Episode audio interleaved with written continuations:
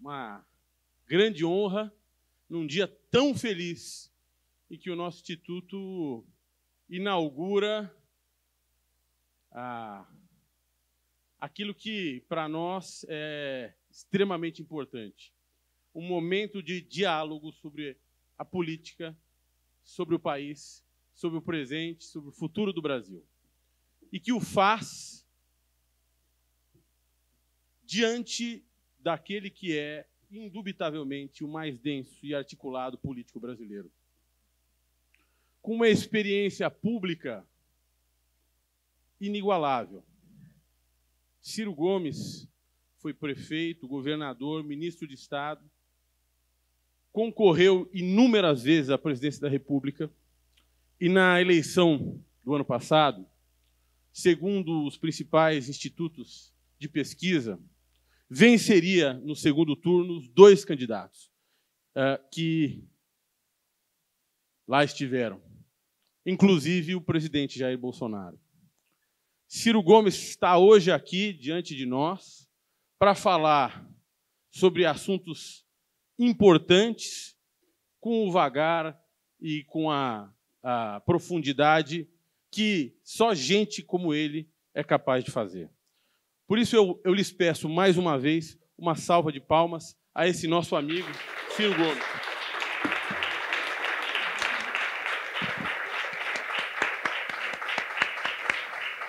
E já passo a palavra para ele.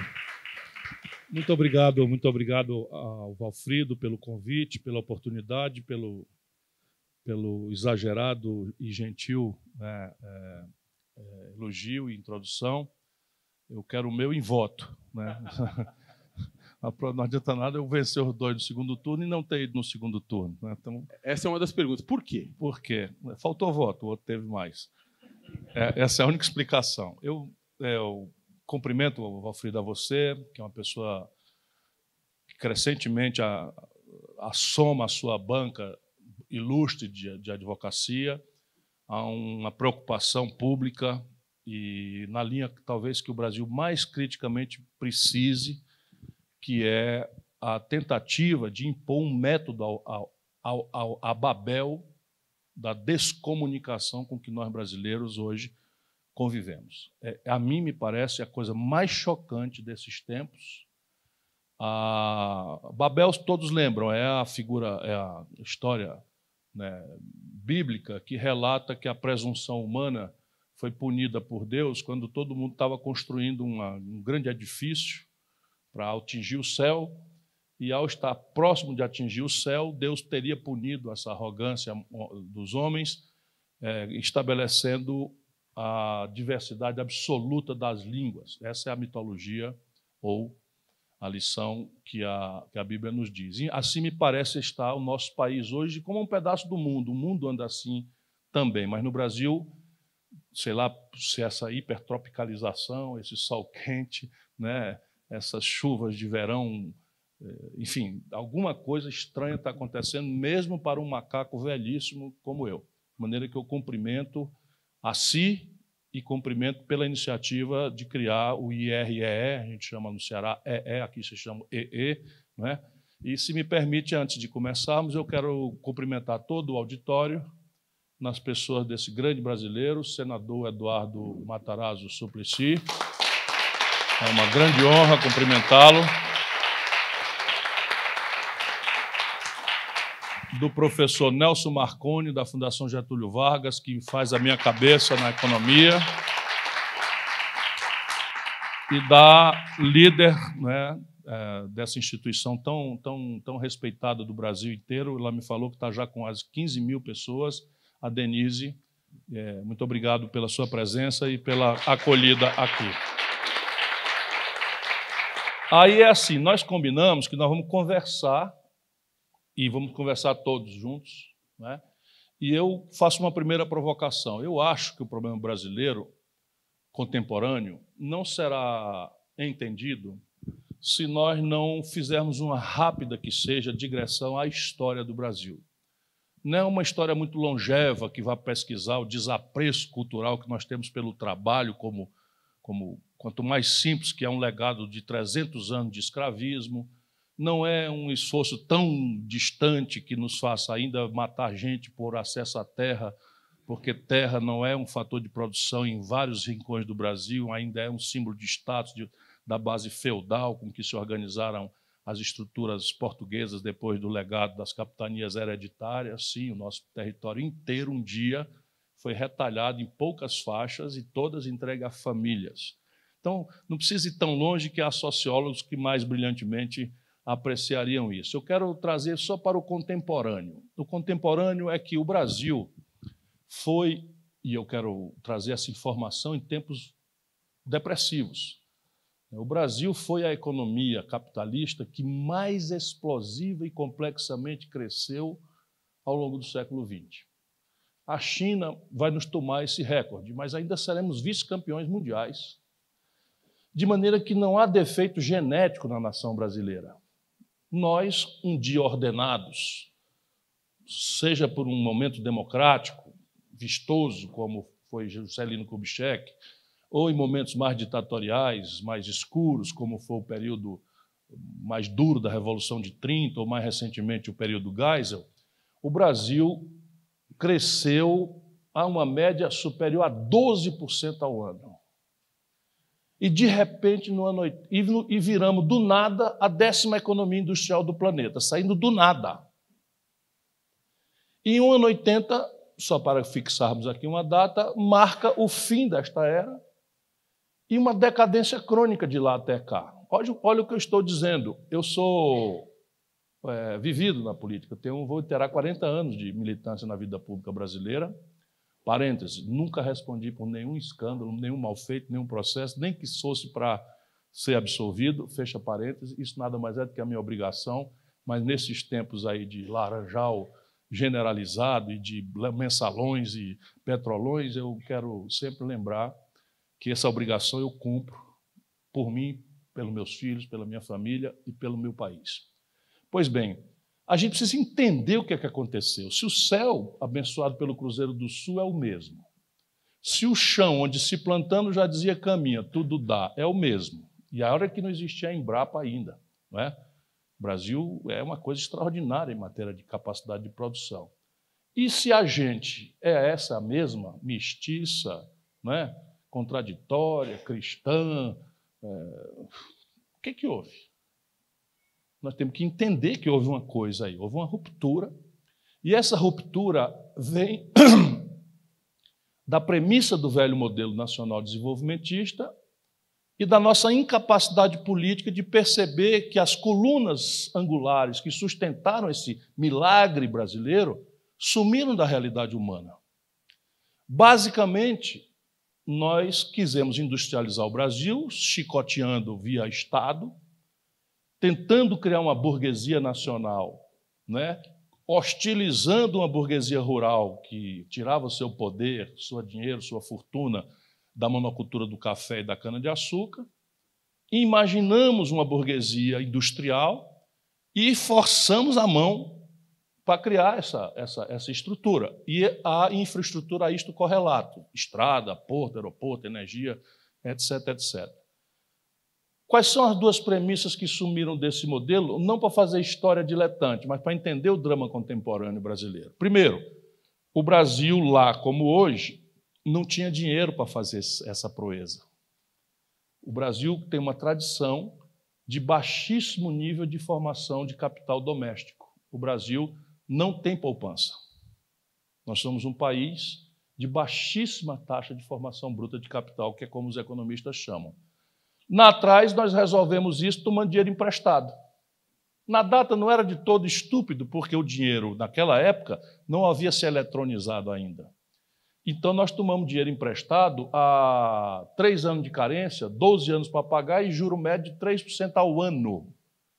Então, qual era o defeito? Eu tomava um bilhão de dólares nessa condição de valsa, abria uma petróleo Braz, que três anos depois, quando começasse a faturar, o faturamento de um ano mais que pagava o que eu estava devendo para o estrangeiro nos 12 anos em prestações que tinha. Danamos a tomar dinheiro emprestado lá fora, barato e de longo prazo, e abrir Braz no Brasil.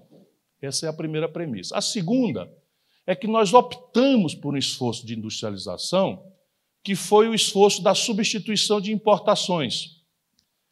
E qual era a lógica? Era a gente ver um alemão fazendo um carro, um americano fazendo um carro, sair atrasado, imitar esta, este domínio tecnológico com retardo e fazer aqui com 5, 12, 10 anos, 15 anos de atraso. Mas os ciclos tecnológicos à data se sucediam com tal lentidão que não estava nada errado pensando na cabeça como eles pensaram. Qual era o problema? Eu saía 10 anos atrasados, a Alemanha já tinha um carrinho Fusca bem arrumado, com refrigeração a ar, etc, etc. Eu pegava uma linha de montagem usada deles, trazia para São Bernardo do Campo, e esse carrinho saía igualzinho o carrinho alemão que estava circulando nas ruas de Frankfurt ou, de Bremen. Igualzinho. Com uma diferença que nós não acordamos lá e muito menos cá ainda. Produtividade. Aquela linha de montagem velha tirava um Fusca por dia com os custos fixos dados. Esta nova linha tirava cinco Fuscas por dia com os mesmos, os mesmos custos fixos dados, de maneira que o Fusca foi ficando, por ganho de escala, dramaticamente mais barato. Então, nós tivemos que fechar o mercado brasileiro para proteger essa nascente indústria nacional brasileira. Em pinceladas rapidíssimas, aqui está uma explicação. O que, que acontece? Aquilo que era o dinheiro de longo prazo e barato virou smart money. Ou seja, um garoto, como quem opera um videogame em Wall Street, tira 3, 4, 5 bilhões de dólares com Ctrl Alt Delete X PTO WJ, que é a, é a senha, do balanço de pagamentos do Peru e transfere para a Malásia. Só que 3, 4, 5 bilhões de dólares no balanço de pagamento do Peru no curto prazo quebra o Peru. 12, 15, 17 quebra o Brasil no fluxo. Então, o juro que era 3% virou 19%, 20%. E nós tínhamos uma ditadura. Resultado, nós não podíamos coesionar o Brasil, nem debater, estou falando de hoje, tá?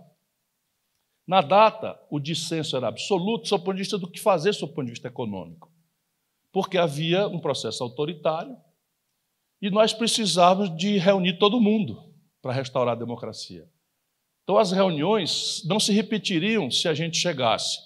Isso já sou eu testemunha pessoal. Aos meus 61 anos de idade, eu já sou testemunha pessoal. Reunião: Teotônio Vilela, usineiro de Alagoas, Ulisses Guimarães, comprometido com o ruralismo de São Paulo, do interior de São Paulo, Franco Montoro, democrata cristão, tudo gente de altíssima respeitabilidade, ultraconservadores, cristãos, católicos. Miguel Arraes, confundido pelos militares como comunista, Leonel Brizola pegaram em armas para resistir ao golpe de 61, os militares tinham ódio a ele, e mais João Amazonas, do PCdoB, mais Luiz Carlos Prestes, que estão todos voltando. Então, se houvesse uma reunião em que a gente fosse discutir economia política, como, qual é o papel do Estado em relação à economia, se nós devemos privatizar essa segunda reunião, a primeira, essa primeira reunião terminaria em tapa e a segunda não aconteceria. Então nós tivemos que enxugar a agenda para buscar um consenso que só era possível na reinstitucionalização do país. Então, toda uma geração política brasileira, eu sou precoce, mas eu sou testemunha disso, abandonou a reflexão sobre economia, sobre desenvolvimento, sobre estratégia, sobre inserção internacional, comércio exterior, taxa de juros, formação bruta de capital, desenho previdenciário, questão fiscal. Tudo isso foi abandonado em nome de uma agenda que nos coesionava e que era consenso: anistia, eleição direta, constituinte. E ganhamos todas. A minha geração acredita no milagre da política, porque nós fomos lá contra um inimigo que parecia invencível e fomos lá e ganhamos todas. Só que a sequela do velho modelo morto, porque tem aquela a mudança do perfil do capital, e agora acontece uma mudança mais grave e complexa ainda. Estou falando de hoje para o futuro, mencionando história, que é a velocidade e a complexidade com que as tecnologias começam a se transformar.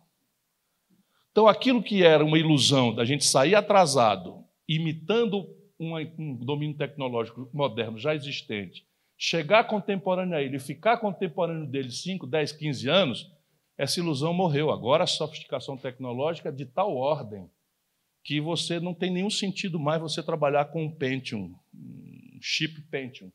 Quando eu fui morar nos Estados Unidos em 1994, ex-ministro, ex-governador, ex-prefeito, ex-deputado, duas vezes, já tinha uma carreira política, eu comprei um computador 386. Ninguém aqui sabe nem o que diabo é isso. E eu ligava para a mamãe dizendo: Mãe, olha o que é que esse povo inventou. Estou falando de 1995. Olha o que é que esse povo inventou. Eu entro pelo telefone na internet, depois de uma negociação que faz uma, uma musiquinha, tim, tim, tim, tal, e eu consigo ler a primeira página do Jornal do Brasil em menos de meia hora. Em menos de meia hora entra a página, a primeira página do Banco do, do Jornal do Brasil que eu escrevia para lá. Eu achava aquilo absolutamente fenomenal. Hoje, se o meu streaming não chegar em 200, sabe, mega, mega BPS, eu troco de provedor. Então, é absolutamente fenomenal o que aconteceu. E nós também não vimos, não quisemos ver, não estávamos habilitados a ver, porque estávamos discutindo as institucionalidades do país. Resultado: ganhamos a parada, redemocratizamos o país, mas a crise estrutural do modelo econômico nos apresenta a conta. E a conta agora é uma superinflação. E aí, de novo, nós não podíamos ter qualquer tipo de digressão de modelo. Agora tínhamos um inimigo comum, da esquerda para a direita, passando ao centro, tínhamos que produzir o milagre de acabar com a inflação.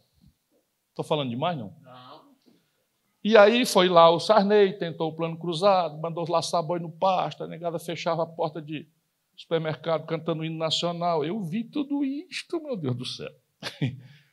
Ai, como eu tenho sofrido, não é pouca coisa não. Vocês lembram disso, não?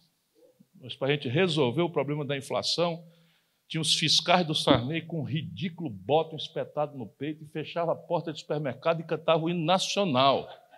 Né? No nosso país. E nós outros preocupados se os militares iam engolir o Sarney. Porque o Tancredo eles engoliam porque respeitavam, mas o Sarney eles consideravam um trânsfuga, um traidor do regime. Então, segura as pontas. Segura. Aí vem o, vem o colo, faz o plano colo, não sei das quantas, aquela zélia, meu Deus do céu, como é que pode esse país aguentar isso que nós estamos aguentando? Eu vi tudo isso, eu já sou governador, prefeito, não é, não é inacreditável eles pegaram tudo que foram ativos da sociedade brasileira, acima de 50 mil cruzeiros, reais, sei lá o quê, e sequestraram, eles esterilizaram. Depois a gente veio a saber que havia torneiras que liberavam para os grandões o que eles quisessem liberar, e o país foi, até que chegamos à lucidez, né, ilustrada do Fernando Henrique Cardoso, que era o guru né, de uma esquerda moderada, etc., etc., com uma tragédia. Ganhamos a eleição em cima do real, foi uma coisa muito bem feita, eu ajudei a fazer, fui ministro da Fazenda, mas era uma coisa precária, porque o nosso problema era de modelo econômico. Nós tínhamos começado a nos desindustrializar pesadamente. O Collor tinha feito uma abertura comercial e o brasileiro queria consumir o estándar novo, o estándar moderno, do qual nós tínhamos conhecimento pela tal da internet e pela televisão, e pelas redes globais, etc., etc. Lá como hoje, nossa aspiração é de consumo ao consumo padrão globalizado, que é a única coisa que de fato está globalizado. E não fizemos nada na produção. Estimulamos um ciclo de consumo, porque a inflação era uma espécie de imposto, cessamos esse imposto abruptamente, o povo achou que aquilo era só para ganhar a eleição, foi imediatamente ao consumo, ágil fila de desabastecimento, não sei o que, papapá e tal, o Brasil a pleno, a pleno emprego, e o povo ficou muito feliz e gratificou o governante que lhe deu esta dádiva, sem maiores sacrifícios ou reflexões, e deu a ele a reeleição. Como não existe almoço de graça, lá se vem a rebordosa. Qual é a rebordosa? O Brasil não tinha recursos para pagar esse estágio de consumo e quebra e fazemos os três maiores acordos da história do Fundo Monetário Internacional e, na política, damos passagem à nova novidade, que era o Lula. Tinha tentado já em 89, com meu apoio, 94, com meu apoio não, porque ficou contra o real, em 98 com meu apoio, em 2002 com meu apoio, depois de eu ter sido candidato a presidente, vem o Lula e ganha a eleição. Qual é o projeto? Zero projeto. Só para vocês terem uma indicação, o maior fenômeno mais premiado que é o Bolsa Família, ele mandatou um cidadão chamado. Ele é muito querido aqui em São Paulo, eu não quero falar mal dele, eu vou só contar uma história. Nosso Graziano. Então, Lula disse pra, o Lula disse para o Graziano: Graziano, eu quero um programa que ele erradique a fome no Brasil e tal, e não sei o que. O Lula imaginando o Bolsa Família. E o Graziano, entendi, chefe. Semana que vem o Graziano anuncia as primeiras providências no prédio da Fiesp. Vou recolher resto de comida dos restaurantes de São Paulo para distribuir no Nordeste. Podem rir, foi isso mesmo que ele anunciou, como o que ele entendeu que o Lula queria erradicar a fome no Brasil. O imbecil, essas comidas vão para o Nordeste como? Tu conhece o volume dessas comidas que saem dos restaurantes? Quanto custa essa distribuição? Será que o imbecil? Enfim, aí o Lula corre com ele rapidamente e traz o, o nosso mineiro Patrus Ananias e, felizmente, as coisas. Não havia projeto nenhum. Eu estava lá. Aceitei ser ministro, porque achei que era minha obrigação, depois de ter sido candidato, ajudar. Resultado: por que, que não quebra o Brasil? Ora, porque o Lula recebe o país. Deixa eu só terminar essas informações e a gente volta, porque isso é que vai pacificar a compreensão do que está acontecendo estratégica com o país. Quando o Lula toma posse, no dia 1 de janeiro de 2003, a taxa de câmbio atualizada a valor de hoje estava a R$ 9,20. Compreenda? O, o, câmbio deve estar beirando os 3,90, 3,84. Estaria, se fosse o Lula tomando posse hoje, a valor de hoje, a R$ 9,20. Quando o Lula, oito anos depois, entrega o governo para Dilma, essa taxa de câmbio está, a valor de hoje, a R$ 1,75. O que, que acontece quando a taxa de câmbio muda com essa proporção? E ninguém é obrigado a ser economista, nem precisa nem de longe. É que o Brasil integrou-se de tal forma ao mundo que todos os nossos preços reais da nossa vida comum, do nosso povo mais simples, estão vinculados ao dólar. Por exemplo, o preço do pão porque o Brasil não compra trigo. A turma que me segue por aí sabe de brinco. Então, o pão é trigo, e trigo, como o Brasil não produz, compra do estrangeiro em dólar. Eu precisava de R$ 9,20 no primeiro dia do governo Lula para comprar um, um, um, um, real de trigo, um dólar de trigo, e oito anos depois eu preciso de apenas R$ 1,75 para comprar o mesmo dólar de trigo. Ou seja, eu posso dizer, no concreto, tendo o pão como referência, que o povo brasileiro multiplicou por quatro, praticamente, a sua capacidade de consumo durante os oito primeiros anos do Lula. Mas o que, é que acontece com a produção brasileira? Aquele velho modelo nacional desenvolvimentista que colapsou segue se desindustrializando o Brasil dramaticamente, porque se fica barato consumir, sair de São Paulo para Miami é mais barato do que ir para Fortaleza, quando todo mundo sabe que Fortaleza é mil vezes melhor do que Miami. I mean it. Né? Né? Então, o, o que, que acontece? A indústria não tem condição de sobrevivência, porque o produto importado fica muito barato aqui e a exportação do produto brasileiro para o estrangeiro fica muito cara lá fora. Então, nós vamos destruindo o, processo produtivo e financiamos um ciclo de consumo felicitante. O povo fica alegre, multiplica por quatro, imagina a capacidade de consumir, e de repente vem a amargura do fim da festa. Qual é o fim da festa? Os preços das commodities que sustentaram esse ciclo de expansão do consumo explodiram durante o período Lula. Vou dar os números. Quando Lula entrega o governo para Dilma, nós estamos vendendo uma tonelada de minério de ferro trabalhando na, na CSN, Companhia Siderúrgica Nacional. Nós estamos vendendo uma tonelada de minério de ferro por 190 dólares. Quando a Dilma é derrubada, nós estamos vendendo a mesma tonelada por 38 dólares. Quando o Lula entrega o governo para a Dilma, nós estamos vendendo a 110 dólares o barril de petróleo. Quando a Dilma é derrubada, nós estamos vendendo o barril de petróleo a 30.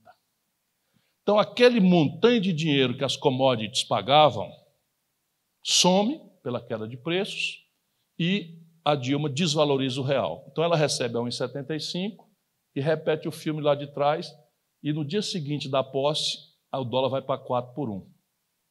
E resultado prático, o brasileiro que tinha aumentado por 4 a sua capacidade de consumo, perde um terço, um quarto da sua renda. Um terço, não, metade da sua renda. Assim. E a explicação foi contratar o Levi.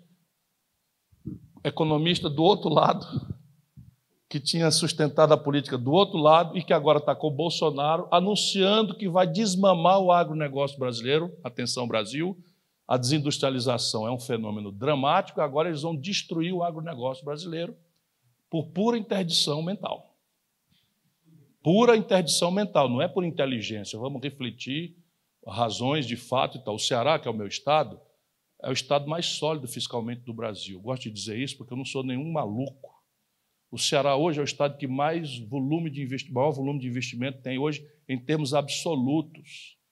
Vocês têm, vocês têm compreensão do que é um estado pobre do Nordeste investir mais do que São Paulo, do que o Rio, do que Minas? Aí é até covarde.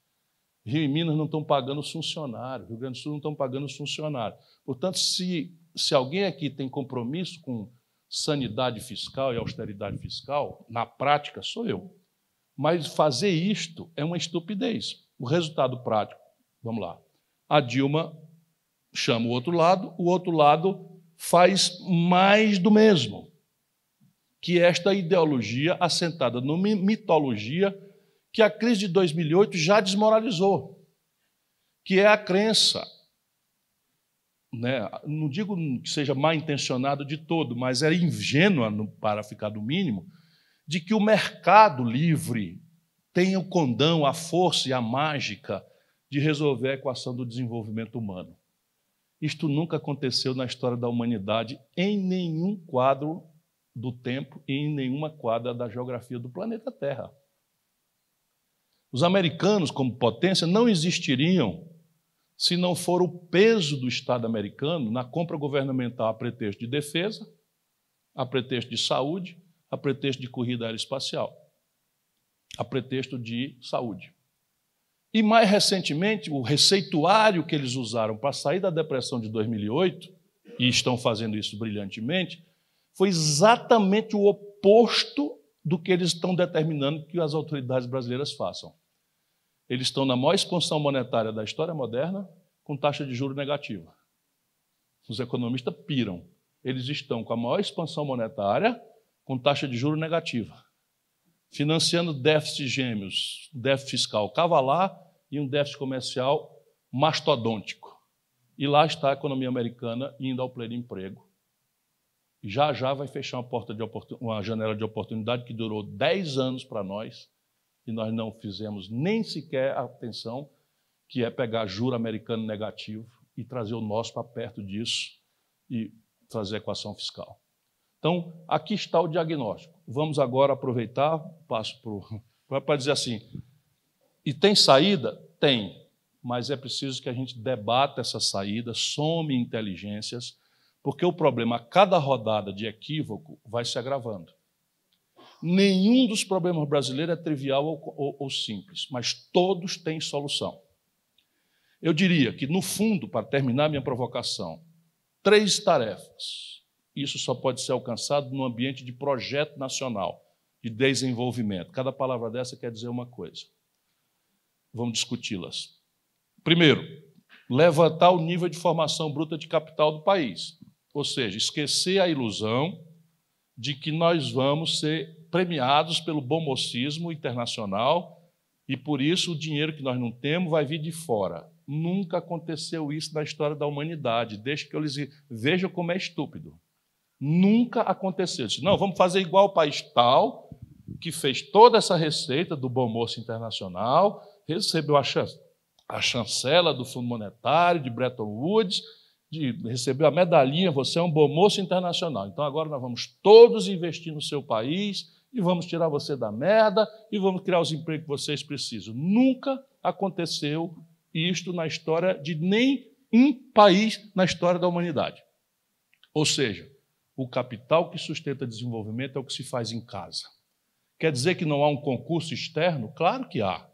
Mas o capital externo é igualzinho ao agiota local, igual. Se você tem um saldo médio alto, ele lembra do seu aniversário, manda cesta de Natal. Né, Se você está furado no cartão de crédito liga para o gerente, está em reunião. É a mesma coisa. Mesmíssima coisa a finança internacional funciona. Então, ao contrário do mito, o nível de poupança de um país não é consequência fatalista do acaso. é consequência de arranjos institucionais que a danada e satanizada da política faz ou deixa de fazer. Por exemplo, a principal tarefa da reforma da Previdência é construir um nível alto de poupança para o país. A segunda tarefa relevante é dar bem-estar mínimo aos nossos idosos. Essas devem ser as guias de uma reforma da Previdência. Nada disso está considerado na imbecil reflexão com que a gente trata esse complexo aspecto do problema fiscal brasileiro. Segundo, nós precisamos achar um acordo, uma hegemonia, algum jeito de impor inteligência a esta confusão que é decidir que relação nós vamos ter com o Estado brasileiro e as empresas. Porque é impressionante como o brasileiro plutocrata, o barão, está votando contra seu próprio interesse. É uma coisa absolutamente impressionante. Eu tenho um episódio Globo, mais antigo, que é assim: quando o Fernando Henrique prometeu um dólar ao par com o real, vê se pode. Nós tivemos um tempo aqui em que o presidente da República jurava de pé junto que a nossa moeda ia valer igual ao dólar. E pelas tantas, a nossa moeda passou a valer mais do que o dólar. E. Oh, país, o Brasil é muito poderoso, é forte demais, mas que tem aguenta isso foi o Fernando Henrique. Pois bem, nesta data, a Globo tomou um empréstimo monstruoso para financiar um serviço não tradable, que é não comercializável internacionalmente, que é venda de sinal a cabo, TV a cabo. Resultado, quando Fernando Henrique papocou o câmbio, que foi lá para os 9,20 a termos de hoje, a Globo tombou. Por quê? Porque ela fez um empréstimo a um por um, para botar num negócio que não exporta. Quando desvalorizou, ela ficou recebendo em real e a turma meteu o gato, que nenhum business plan sabe o que diabo é gato, né? E depois botaram a milícia para proteger o gato, e depois a milícia elegeu o presidente da República para proteger a milícia. Né? É isto mesmo que eu estou dizendo. É isso mesmo que eu estou dizendo. Então é isso. Então votou contra o seu próprio interesse. Agora o agronegócio.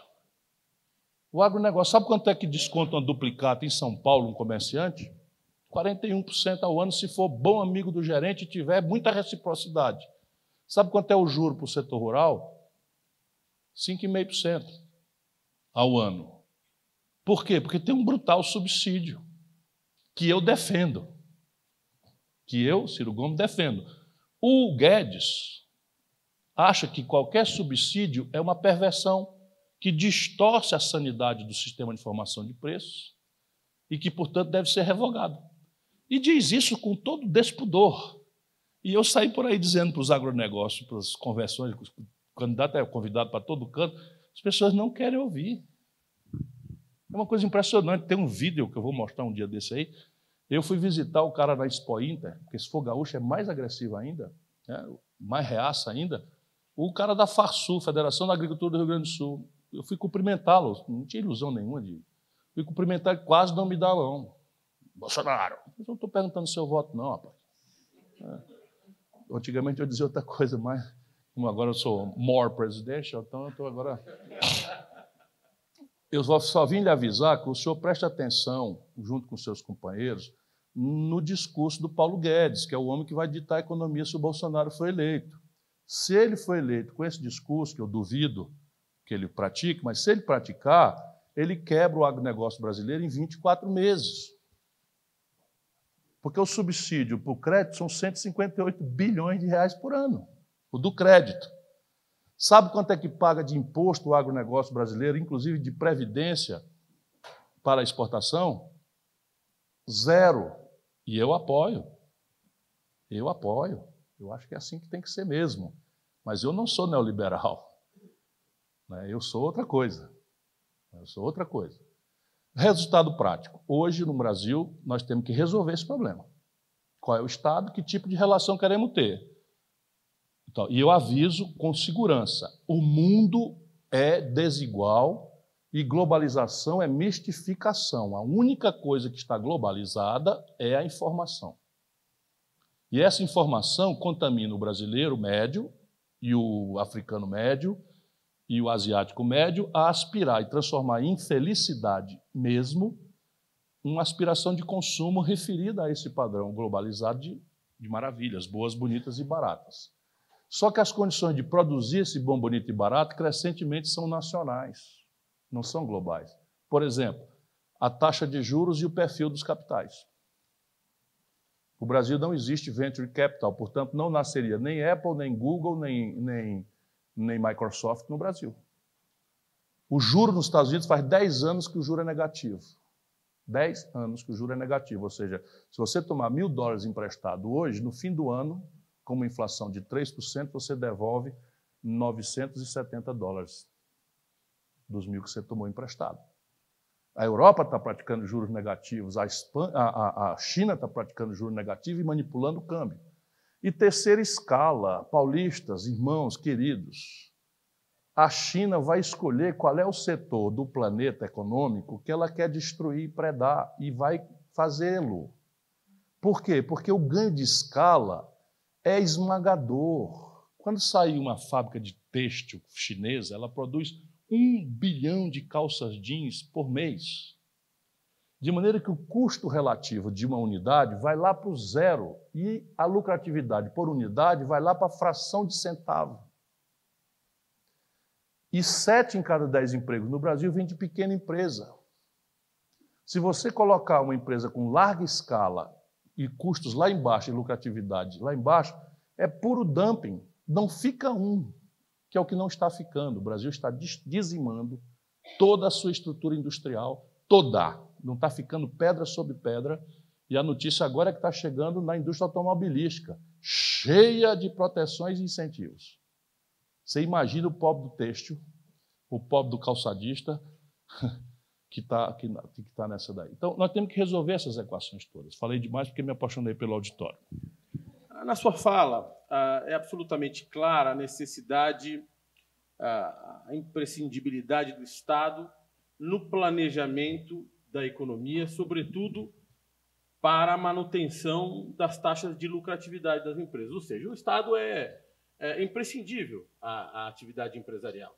Ah, o planeta já superou um modelo de capitalismo concorrencial e há no mundo inteiro, queiramos ou não, gostemos ou não, concordemos ou não, liberais ou não liberais, há um modelo, ou muitos modelos de capitalismo de Estado. Como fazer para que nós não tenhamos de volta no Brasil um modelo de capitalismo de Estado que privilegiou nos últimos 10 anos grandes empresas, lhes franqueou quase um trilhão de reais, uh, e muitas vezes uh, sem obedecer critérios uh, de moralidade e de legalidade.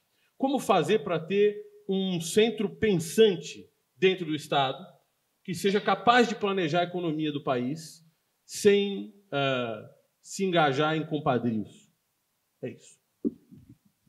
Eu passei um período na Universidade de Harvard pensando é, se haveria algum standard, algum padrão que explicasse o êxito civilizatório de quem o tem e, por ausência, explicasse o fracasso civilizatório de quem não o tem. Eu tenho para mim, para discutir, que há um padrão. A institucionalidade aqui pouco importa, a retórica não interessa. Mas parece que o traço comum que explica o êxito civilizatório se repete. Volto a dizer, a institucionalidade varia conforme cada língua, cada história, mas na prática eu encontro três fatores. O primeiro, alto nível de formação bruta de capital, de poupança doméstica. Quem desenha isso é o sistema tributário, é o sistema previdenciário, é o mercado de capitais, é, enfim. E o sistema financeiro conectado com o mundo real, que o nosso desconectou-se absolutamente. A segunda premissa é uma coordenação estratégica governo, empresários e universidade. A institucionalidade, volto a dizer, pouco importa. Se você for na China hoje, você não entende. Eu tenho ido, então, essa Huawei, eu não sei como é que pronuncia em, em, em chinês, essa Huawei, a sede mundial dela é uma, uma sede absolutamente feita ao estilo stalinista de arquitetura. Aquilo não dá para enganar. Eles dizem que são empresa privada.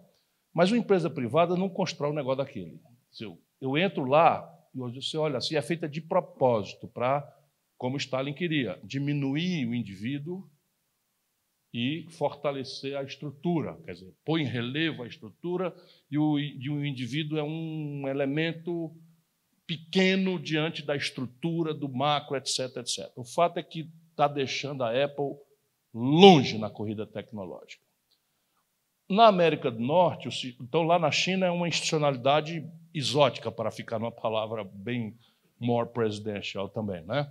Nos Estados Unidos é uma coisa também já muito azeitada. Então, hoje eles estão trabalhando a terceira revolução industrial. Então, você tem todas as encomendas militares, todas as encomendas uh, de saúde, de aeroquestão. Agora a tarefa é ir a, ir a, a Marte.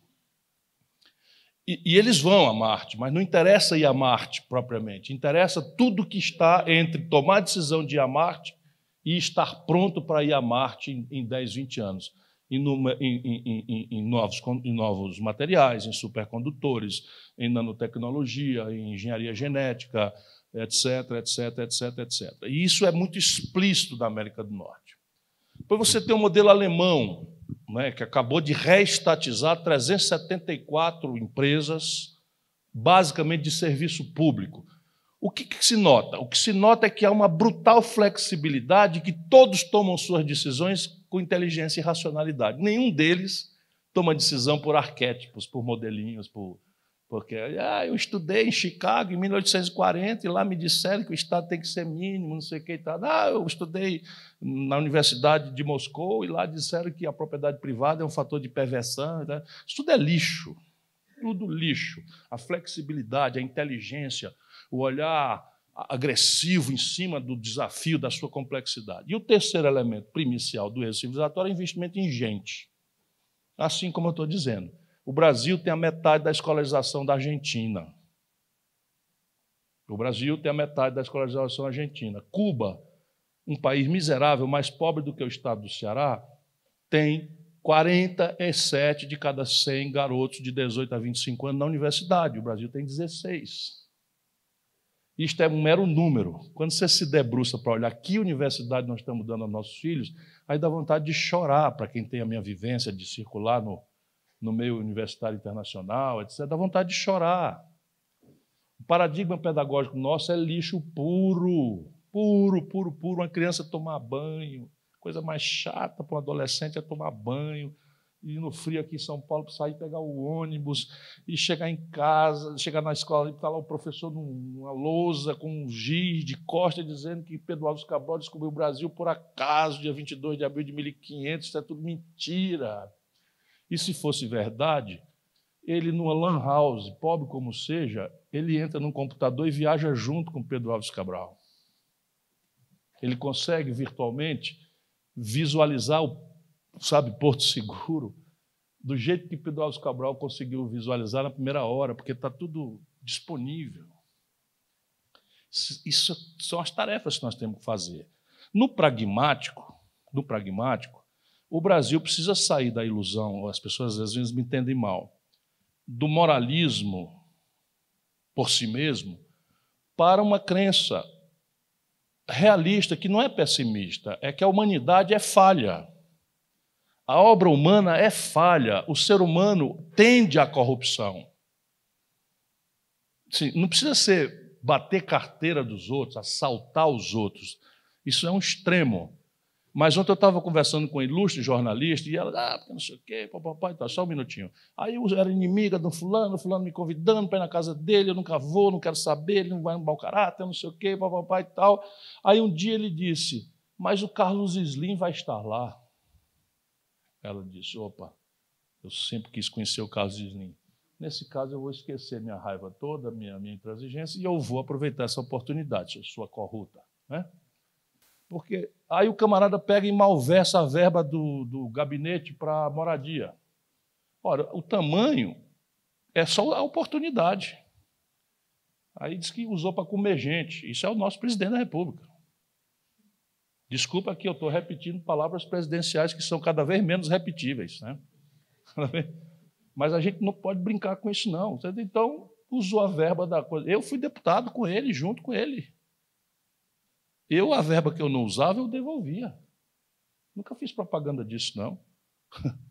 Ele tinha milhões de funcionários fantasma. O filho arrecadava o dinheiro dos funcionários para botar no bolso. Então, se ele fosse prefeito, ele ia ser sério? E se fosse governador, ele ia ser sério? E se fosse ministro? E se fosse presidente da República, como é? Percebe? Então, aqui o que funciona é controle. Então, é muito melhor fazer como o velho Montesquieu, presumir a falibilidade humana e montar controles sociais eficazes sobre o processo de tomada de decisão, especialmente na interatividade público-privada. Por exemplo, lobby. Alguém aqui acha que qualquer assunto que envolva interesse econômico vai prosperar no Congresso Nacional sem um esforço de convencimento dos interessados? Alguém aqui alimenta essa ilusão? No Brasil, isso não existe. Então, no Brasil, a gente adota uma moral em que isso não pode. Não pode. O deputado tem que decidir. E se eu identificar alguém fazendo a cabeça do deputado e pagando alguma coisa para o deputado, aí é o Deus dos acuda, é cansando isso aqui. Por que, que não faz a lei que regula o lobby?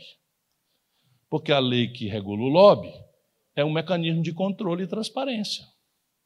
Então, o produtor de laranja da Flórida tem que credenciar o cidadão, tem um lapa de um, de um como é que chama? Um crachá aqui para circular no Congresso, tem que registrar a hora que entrou, registrar com quem falou, fazer um resumo do que falou.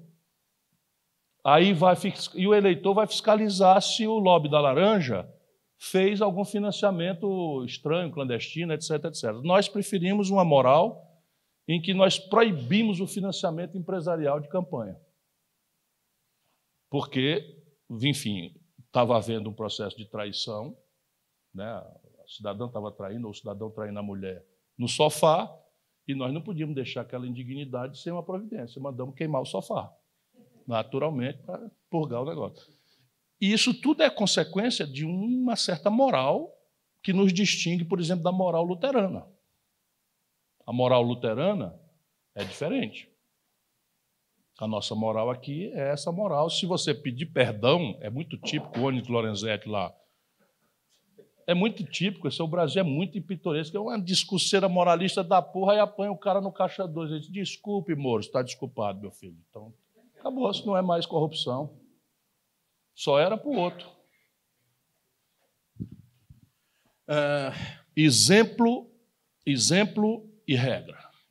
Perfeito. Se o de cima rouba, rouba todo mundo. Mas o que nós estamos falando no fim do dia é que a austeridade fiscal passa pela reinvenção do modelo de governabilidade do Brasil. Passa. Porque nós assistimos uh, o último presidente da República se manter no cargo, o Brasil todo viu, uh, por meio de emendas uh, orçamentárias. Nós vimos tantas outras vezes a urdidura de políticas públicas por meio da, da utilização do orçamento. Né? Nós não temos que mudar o modelo de governabilidade do país, de financiamento de radicalmente e de lobby pós-eleitoral, radicalmente. nós temos 400 frentes parlamentares em funcionamento no país submetidas a uma única regra: financiamento privado, uhum. que ninguém sabe como se dá. Não, agora é pior. Financiamento individual de campanhas em que o cidadão pode, do seu, usar sem limite. Então, esse é o único país, a única democracia do mundo que legalizou a plutocracia. Então é o seguinte: qualquer candidato de vossas mercês que estão aqui só pode receber contribuições dos amigos e tal, e gastar do seu parco e, e, e suar do dinheirinho. Nosso amigo Benjamin Steinbrück, se quiser, pode gastar um bilhão. Ele tem. O Roberto Setúbal, se quiser, pode gastar 2 bilhões, se quiser.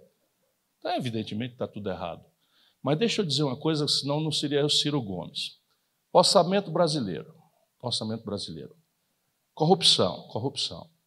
De todo o orçamento brasileiro, para o exercício de 2018 recém-findo, nós vimos em investimentos serem aplicados 1,7% do PIB. 1,7% do PIB.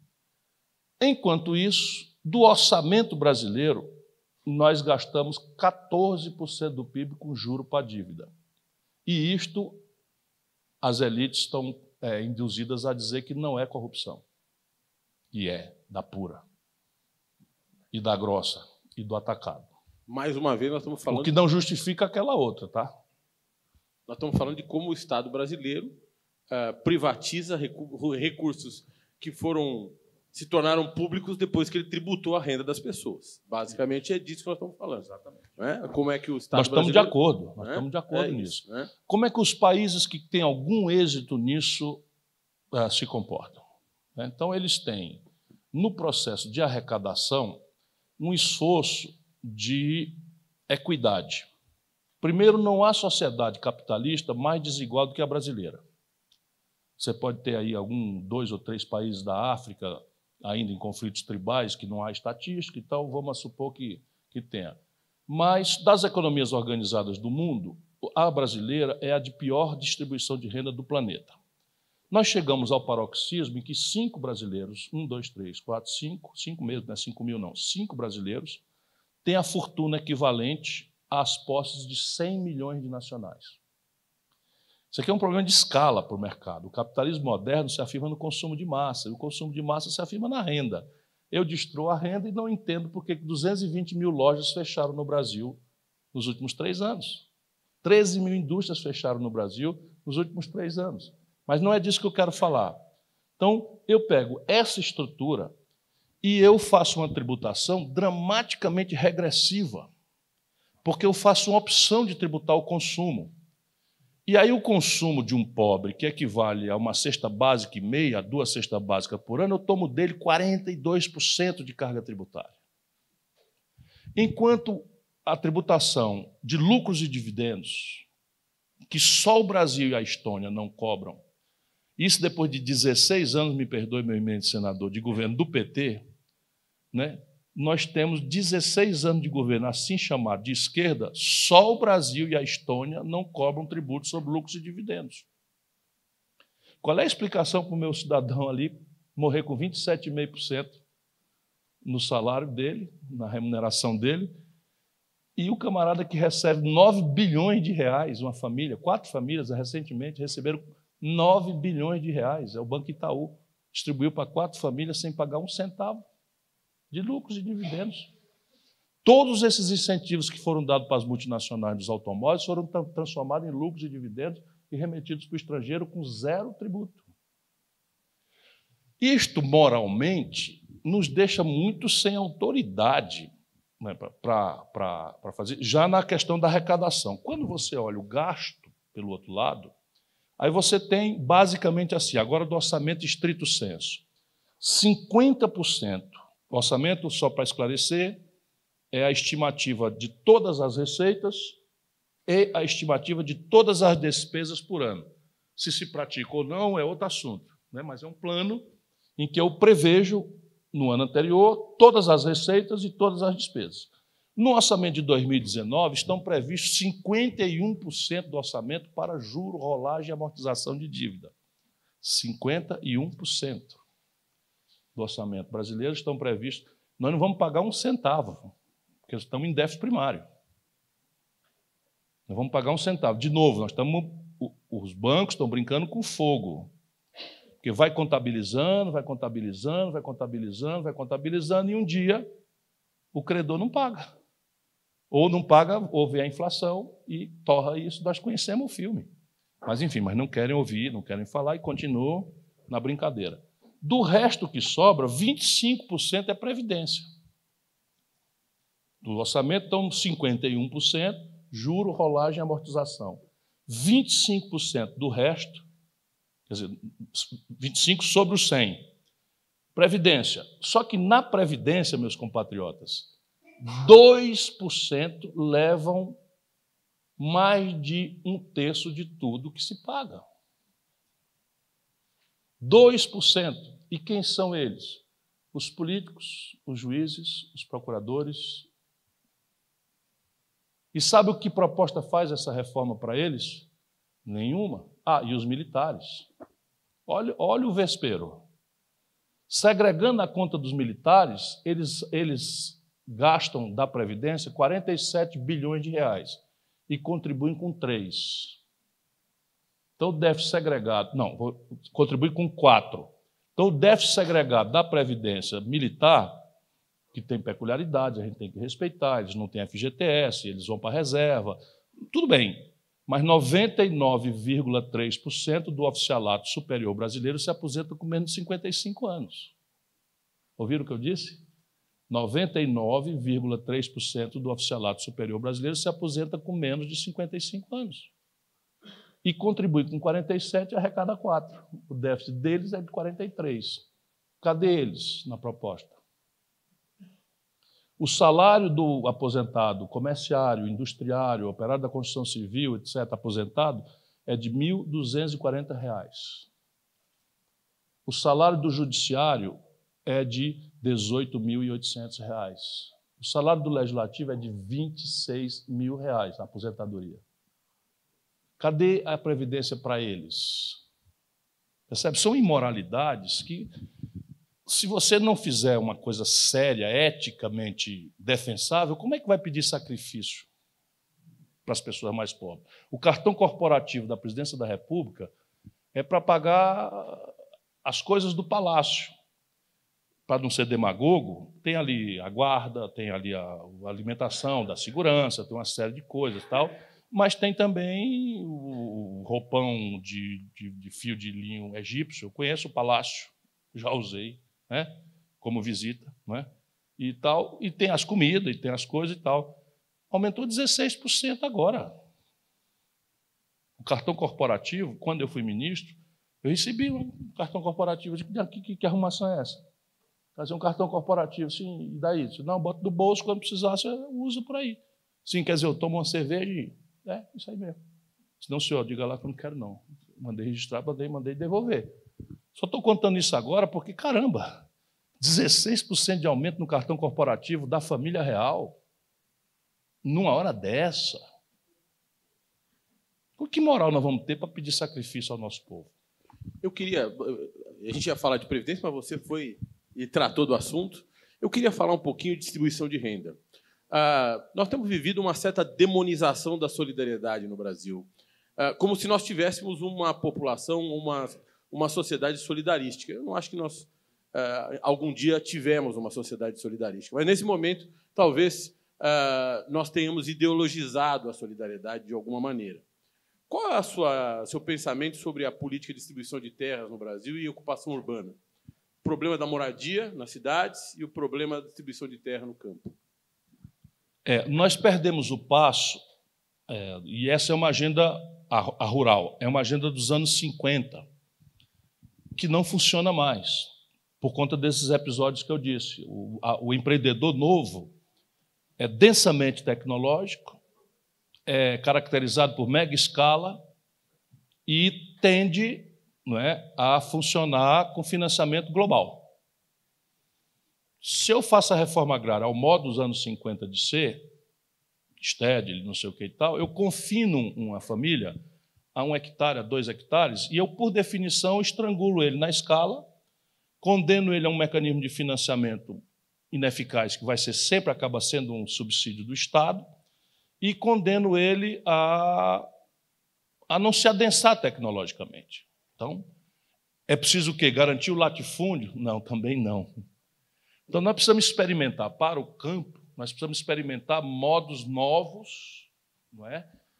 em que você possa, por associativismo, e isso é mais fácil de fazer no sul do que no norte e nordeste, aí são tradições culturais, migrantes, italianas, alemãs, etc., etc. Eu não estou falando que são melhores, não. São tradições. Como eles lá têm pouca terra, eles já se associam há muitos anos, há séculos a propósito. Né? Mas a França, para manter uma pequena agricultura, uma pequena fazenda, já gasta para subsidiar uma vaca per capita mais do que gasta para manter uma criança numa creche francesa, por cabeça. É uma opção. No caso brasileiro, francamente, um zoneamento econômico ecológico nos permitiria resolver o problema da terra e ainda chamar gente. Percebe? como é estúpida a nossa, a nossa, a nossa falta de projeto. Então você tem uma certa cobiça, que é o adensamento da infraestrutura. Então, um negócio que inventaram até um nome que chama gentrificação.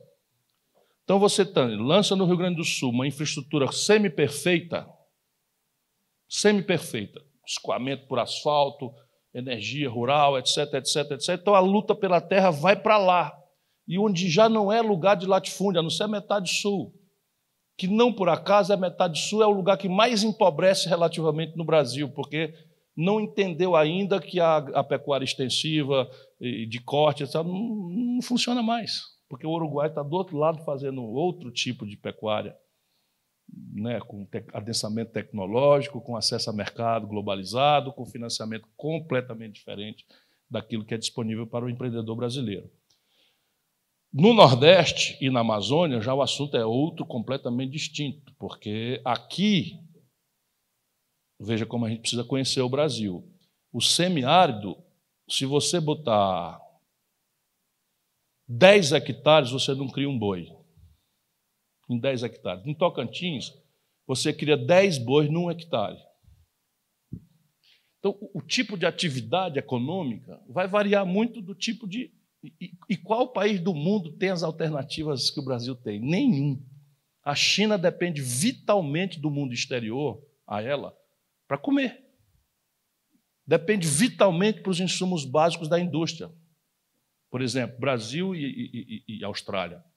E nós, ao invés de transformarmos isso num vetor estratégico, saímos falando bobagem numa hora em que os americanos estão fazendo um esforço de pinça sobre, sobre a China, com a, a questão da Coreia do Norte, que é tutelada como se fosse o Uruguai do Brasil, um país irmão muito perto e tal, simplesmente nós vamos perder um mercado central por um, alguns anos para a China, para, os Estados Unidos, por pura loucura, despreparo. Nós não temos me diz uma coisa: que dia foi?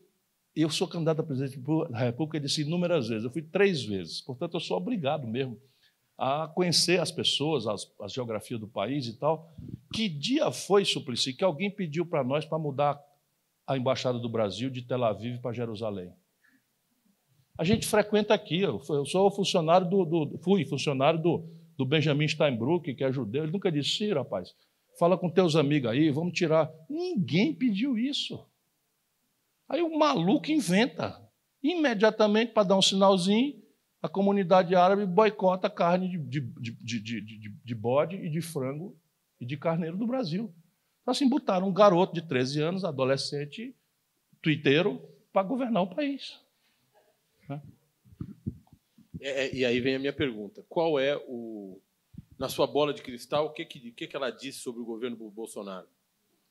Confusão. Quer dizer, minha angústia maior hoje é a precocidade disso. Porque o presidencialismo ele tem um defeito intrínseco, que eu também quero repartir quanto máximo, se você me permitir. O presidencialismo ele tem um defeito orgânico, que a gente às vezes pensa que é inerente a personalismos, e não é. É que é o seguinte: o presidencialismo à brasileira dá o monopólio do desenho institucional do país a um órgão, que é o Congresso, que não tem nenhuma responsabilidade com a sustentabilidade desse molde institucional. Compreende o que eu estou dizendo? Então, um órgão lá desenha a lei, é assim, assado, tal, faz assim, faz assado, a estrutura é essa. E não tem nenhuma responsabilidade se aquilo se sustenta ou não. A responsabilidade é exclusiva do executivo, que, por sua vez, não tem ingerência sobre o desenho institucional, a não ser, se alguém não mudar, o suborno, o petrolão, o mensalão e a cadeia. Que vai vir para todos, se não romper com isso. Se não romper com isso, vai vir para todos. E é possível romper com isso. Especialmente nesse momento, que o lado bom dessa crise é que a federação está quebrada. 17 estados brasileiros estão em líquidos. Já já nós vamos para 22 estados brasileiros ilíquidos. E São Paulo se aproxima da iliquidez. Não está em líquido hoje, porque passou oito meses com a liminar sem recolher os, o devido à União. Minas agora acabou entrando com essa liminar. Também, Rio Grande do Sul entrou também, Rio de Janeiro entrou também, ou seja, vão quebrar a nação.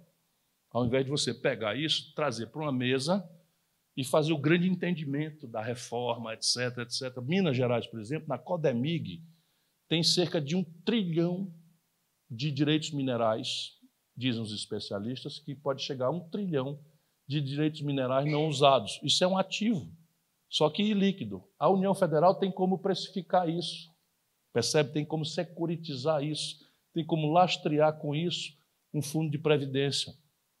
Só que ninguém discute nada. A inteligência brasileira está banida do debate. É tudo maluquice, é tudo. Menininho veste rosa, menininha veste azul, e, mamadeira daquilo, e não sei o quê. Francamente, né? eu estou falando isso porque eu fui candidato e eu estou angustiado. Confusão é o que eu prevejo. E será candidato em 2022? Rapaz, vou pensar 100 vezes. 100 vezes mesmo. Até lá, vou lutar muito. Estou escrevendo um livro, está pronto, tentando ajudar o jovem brasileiro a entender essa esculhambação, como é que a gente poderia sair.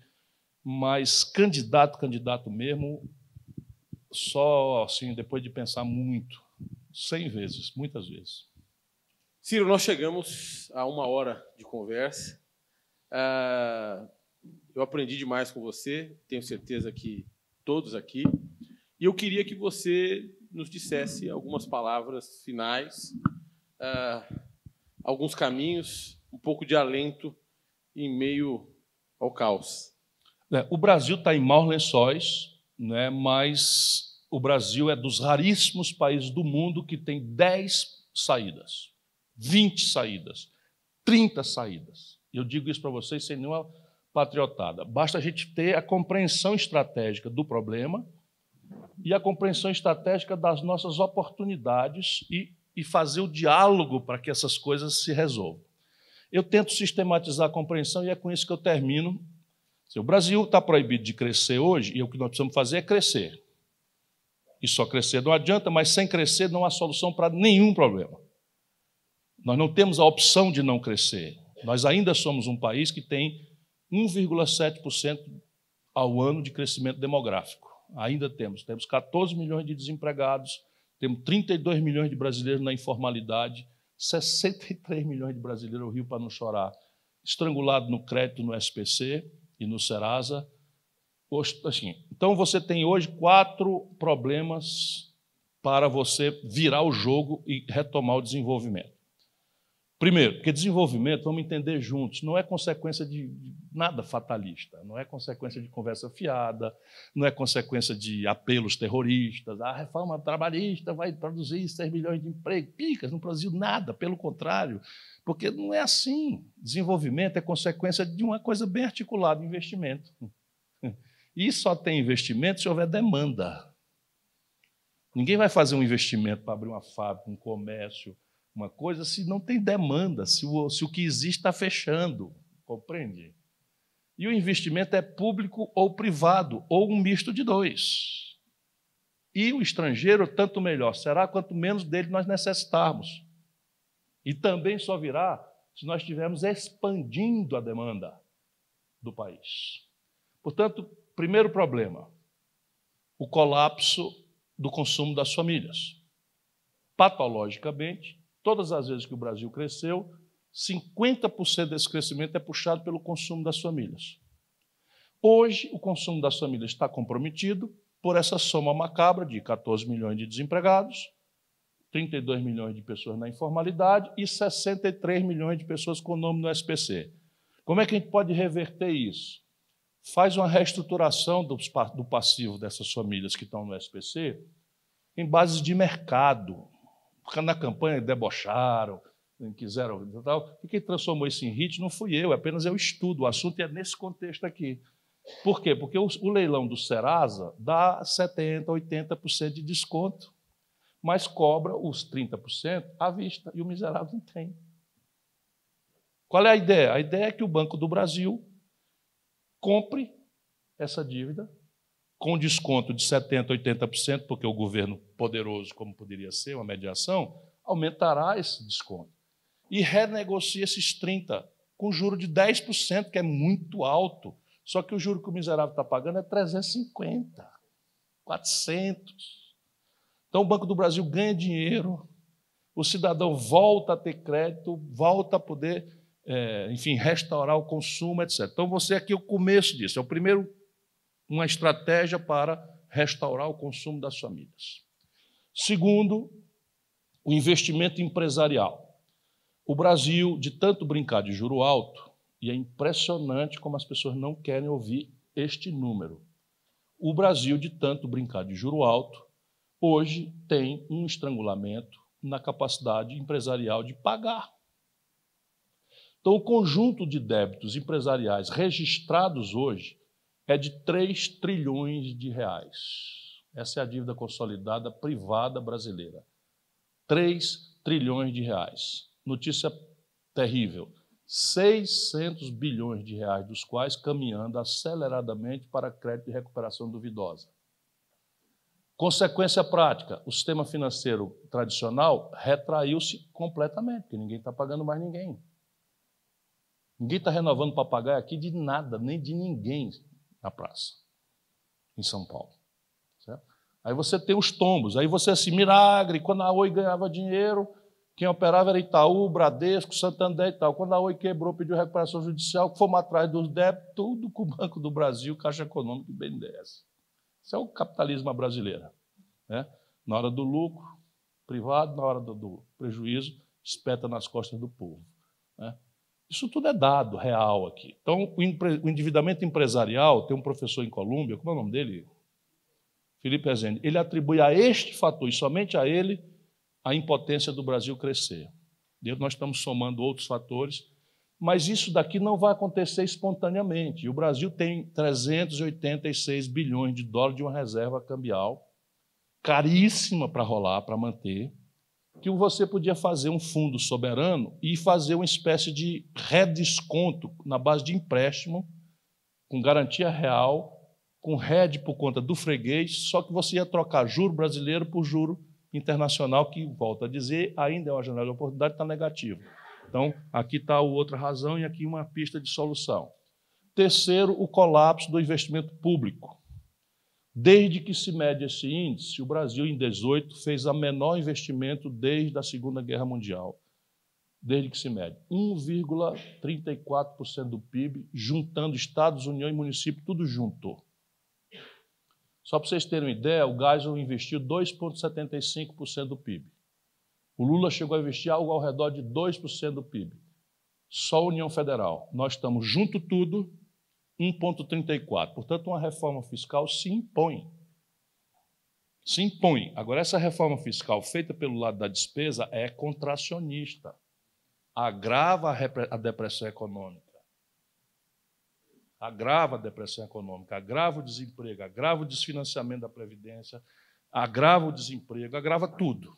Portanto, tem que ser uma reforma fiscal equilibrada e feita aí com muita imaginação, com muita capacidade de ser justo, não é? de fazer um impacto nacional de retomada do desenvolvimento brasileiro. Mas tem saída, tem 10 saídas, 20 saídas, 30 saídas. E, por fim, a questão exterior. Como eu vinha falando, a gente não dá muita bola disso porque nós somos um país grandão demais. Mas o Brasil também está proibido de crescer porque cada vez que a gente cresce por esses surtos de consumo, explode a base de importação do país. Porque nós crescentemente desaprendemos a produzir o que é padrão nosso de consumo. Fibra de roupa, química fina, meio de diagnóstico médico, 80% do valor de um carro parado aí fora, montado aqui no ABC, vem de fora a parte rica do carro. Tudo. Então, cresceu 2%, apresenta um buraco de 130, 150 bilhões de dólares. Aí pressiona o câmbio, o câmbio desvaloriza, passa para a inflação e o governo atira com taxa de juro e é o, o resto do filme a gente conhece.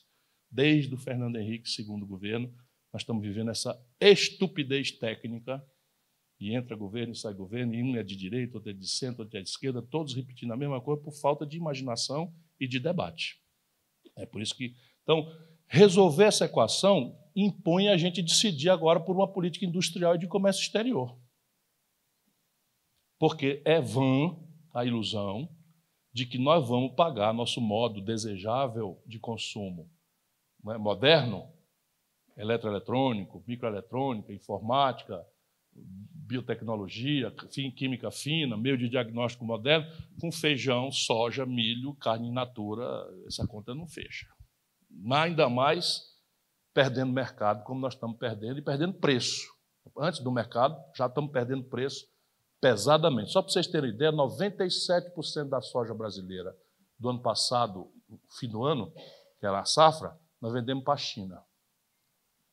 Nós vamos perder metade desse mercado agora. Então, o preço da, da soja já despencou, precificando antecipadamente essa tragédia que nosso governo produziu. Com esse bando de boçal.